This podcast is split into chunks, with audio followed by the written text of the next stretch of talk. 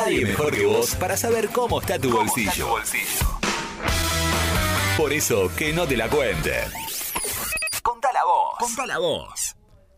Yo ya tengo las monedas en serio, me olvido de traerlas. Ah, las tengo, no, las tengo no, apartadas, la moneda de 5 y la moneda No, de no. 10. Ay, Yo ya no le creo, yo ya no le creo. arrancamos. Eh, Lo de las monedas, que las tiene apartadas y nunca las trae. Bueno, eh, les, les mando una foto después cuando llego al departamento, Sí. porque me olvidé. Bueno, con la olvidé. foto sería suficiente. Para Ya que, un mes. Para, para que vean que las tengo en serio y estoy una cajita, moneda, moneda, moneda, moneda. Debo ya tener más o menos unos 23 pesos con 50. Eh, querida Laura, Ay. Bueno. A ver, Lo que hablaba, voy a arrancar así ya, Oh. digamos. Con lo que hablaba de los rumores. al hueso. al hueso, directamente, así. Sí. El tema dólar, Ah.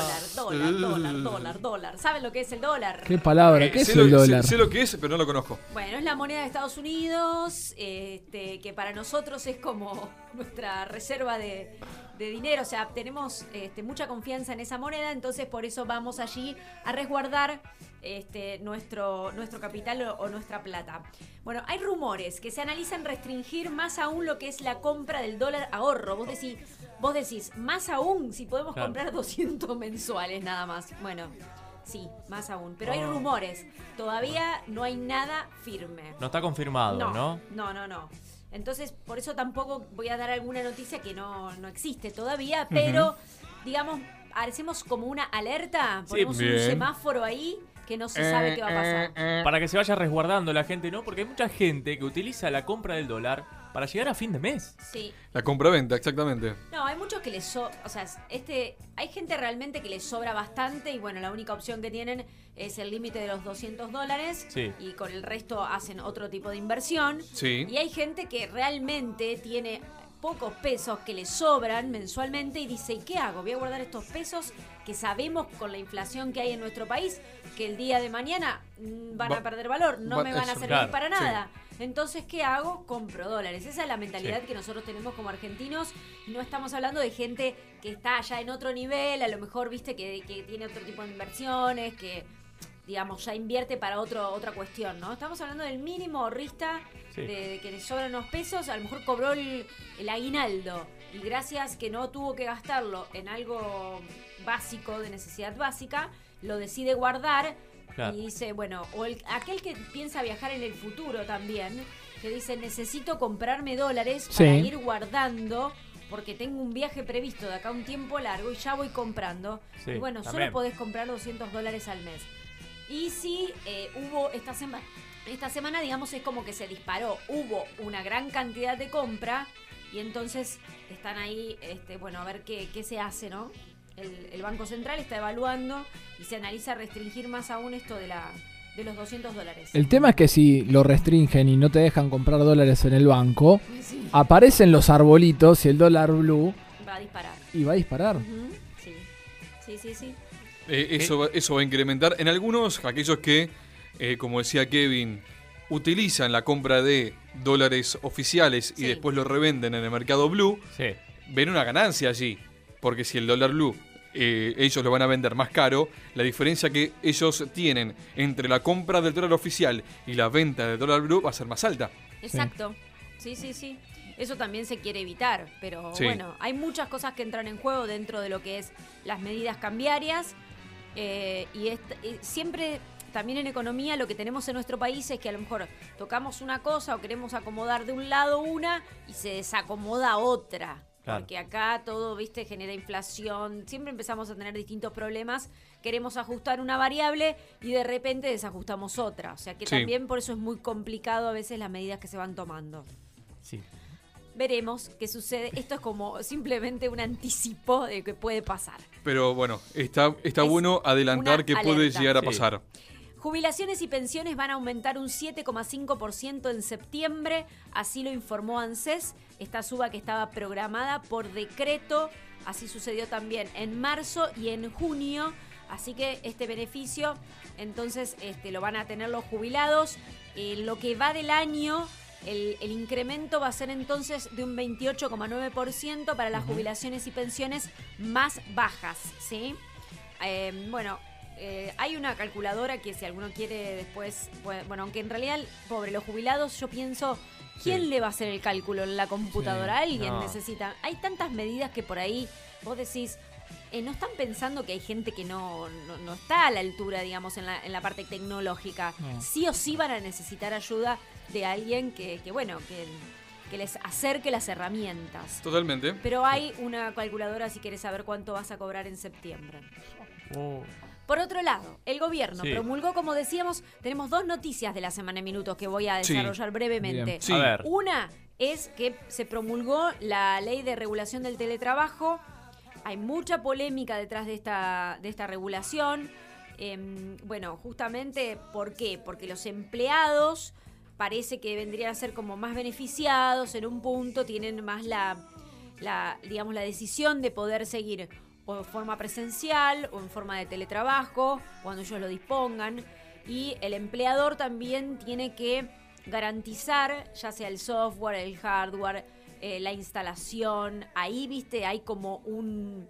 Se va, va a venir un conflicto de que tienen. ¿quién te- porque Internet, por ejemplo. Sí. eh, nosotros lo utilizamos para el consumo personal y para el consumo laboral. La electricidad, la energía eléctrica, eh, con lo que vos te ambientas tu casa, si tenés frío o calor, Sí.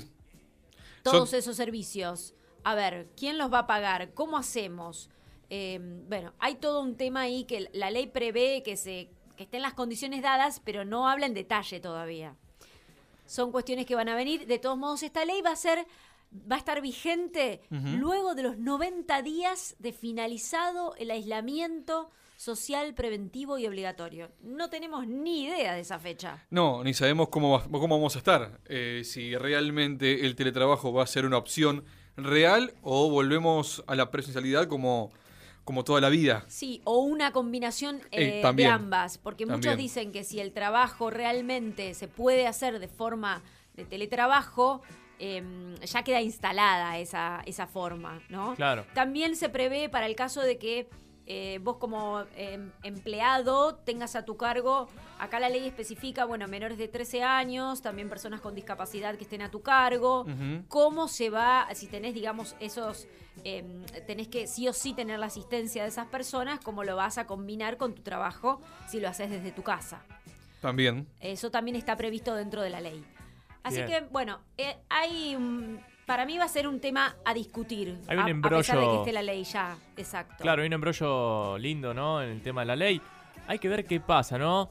Porque también ha pasado, ¿no? Donde ciertos trabajos ocurren cierta... eh, eh, o sea, fuera de, de la franja laboral. Sí. Te dicen, 9 de la noche, eh, pasame estas planillas para el trabajo. Bueno, eso fue la queja Bueno. de muchos docentes, por supuesto, en eso, porque Sí. también allí había una cuestión de estar ligado a la parte educativa más horas al día de las que correspondían. Sí, tal cual. Claro. Bueno, está previsto que en realidad la jornada esté estipulada en cantidad de horas y, y por objetivos también habla la ley. Bien. Sí. Eh, igual de que se haría en forma presencial, así que eso tendría que estar estipulado por escrito dentro de, de lo que son las condiciones laborales.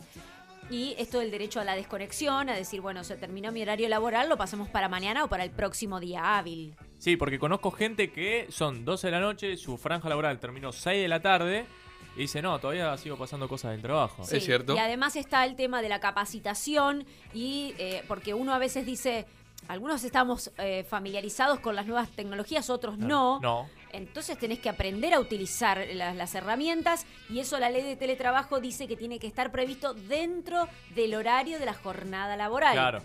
No es extra, digamos. Así que también allí hay todo, bueno, se generan, digamos, esa tensión entre empleado y empleador Sí. que yo creo que después se va a ir resolviendo en cada caso particular. Sí. Será así. Bien. Inflación, Ah. 1,9% fue la inflación medida de julio del INDEC, que si vemos en comparación con meses anteriores, por supuesto que es un número relativamente bajo.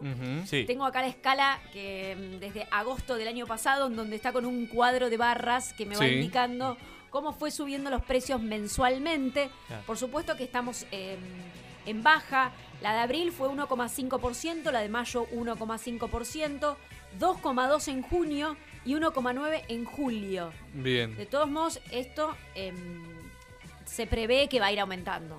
Lamentablemente Agosto, sí. Septiembre y para fin de año. Igual me parece que aquel que hace las compras eh, todos los meses para la casa, se da cuenta que comprando lo mismo está pagando más. Y sí, Más Si allá de, sigue- de- más allá de sí. tal vez el número que pueda marcar la inflación, el INDEC, sí. eh, los números reales son los que eh, la gente va y compra en el mismo lugar los mismos productos que el mes pasado, pero paga ya, eh, no sé, 600 pesos más, 1000 pesos más. Sí, Sí. exactamente. Eh, además porque hubo un ajuste ahí en lo de precios máximos, que se, digamos, autorizó un aumento. Y bueno, también eso influye, digamos, en la canasta. También estuvo el aumento de las naftas. Sí. Eh, eh, ahora se va a venir un aumento, como ya lo dijimos el sábado pasado, en lo que es internet y, y el celular, el teléfono fijo, todo lo que es telefonía. Eh, y eso, bueno, lo bueno es que las tarifas eh, de gas, de luz, Sí. están supuestamente Congeladas. congeladas hasta el fin de año. Me gustó, me, me gustó Supuestamente, supuestamente. claro. sí. Bueno, eso es lo que por ahora Veremos. sucede acá. Hay un alivio para el sector cultural, específicamente una nueva línea de créditos a tasa cero que dará el Banco Nación. Esto es eh, para las disciplinas culturales. Precisamente, bueno, esto se, lo, lo va a, digamos, a costear o va a tener un respaldo del Fondo Nacional de Desarrollo Productivo y va a alcanzar a todos los usuarios que estén incluidos en AFIP, eh, bueno, y que justamente quieran acceder a créditos a tasa cero, cultura se llama. Así que todos aquellos interesados pueden meterse allí para evaluar a ver si, si pueden entrar dentro de lo que es este alivio también eh, al bolsillo, en este caso del sector de la cultura. Y la última de las noticias, también la decíamos, em, en función a, bueno, en la semana minutos la anticipábamos, es de Vicentín, que falleció nada más ni nada menos que este Nardelli, que es el CEO, o sea, o el, el gerente ¿no? de la agroexportadora, que jugó un rol clave eh, justamente allí. Así que, bueno, como recordamos, Vicentín es una empresa que ahora está concursada, ¿sí? Lo Sí. tiene el... No sé si vos, Kevin, querés ampliar algo más, pero lo tiene a cargo el juez Fabián Lorenzini en Reconquista. Sí, en Reconquista que se habló muy bien de la actuación del juez sobre la empresa. Re- recordemos que el gobierno había anti- anticipado que quería expropiar de la empresa. Es una empresa que está en la mira desde hace meses. ¿no? No, no Sí. es de ahora el tema. Y bueno, y nos conocimos esta semana el fallecimiento de uno de los CEOs de, de- de esta conocida empresa multinacional. Y, y el juez de Reconquista está manejando muy bien la causa. Eso también hay que remarcarlo y decirlo. No va a haber expro- expropiación por el momento, pero hay que ver qué pasa ahora tras la muerte de, de este importante Sí. empresario. Sí, porque en realidad a este proceso que estamos viviendo de concursos, va, que está viviendo la empresa en realidad de concursos y quiebras, se le agrega todo este tema de que, bueno, también tiene que ver la sucesión de, de esta persona. Y aún así, bueno, eh, desde el ámbito de lo que es el gobierno provincial, Perotti eh, estuvo allí, mm, a- a- bueno, evaluando la situación y dijo que para él eh, iría a la quiebra la empresa. Sí. Eh, pero bueno, no sabemos, hay muchos empleados y, y muchas personas que, que, bueno, que están ahí dependiendo y que sobre todo la zona, ¿no? Era Sí, un, un sí. lugar de que muy, muy este, potenciado por lo que era esta empresa. Yo he hablado con personas que son empresarios de la zona de Reconquista de Avellaneda, donde tiene su sede Vicentín, y me han contado cómo ellos, como otros empresarios, han subsistido. ¿Por qué? Porque la cantidad de personas que asistían a Vicentín, Sí. a todo a toda la zona, le daba mucha ganancia, mucho trabajo realmente. Claro. Sí, Sí, eh, hay, hay pueblos, ¿no? Donde empresas Sí. hacen eh, movilizar la economía de ese pueblo en sí. Sí, Se habló un momento años atrás del tema eh, Sancor, También. ¿no? También. Que abastecía a un pueblo en base a la economía que generaba esa empresa, ¿no? Y ahora hay que ver qué pasa con la empresa Vicentín, ¿no? En, en manos de quién queda el manejo. Mm. ¿Qué va a pasar con esos 2.500 empleados donde le deben? Mm. ¿Qué pasaba con esos fondos donde la empresa generaba mucho más de lo que debía y por qué no lo pagaba? Veremos, son especulaciones y hay que ver qué pasa. Exactamente. Gracias, Laura. A ustedes. Hagan con la mano izquierda derecha. Así. Izquierda, derecha, Izquierda, izquierda, derecha. derecha, Chau, izquierda. se va- chau. Dígale- Chau. chau, chau, chau. Chau,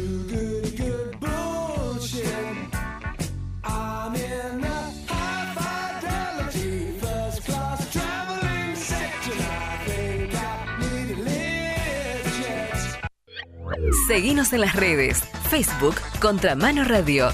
Twitter arroba contramano 935. Instagram Contramano Radio.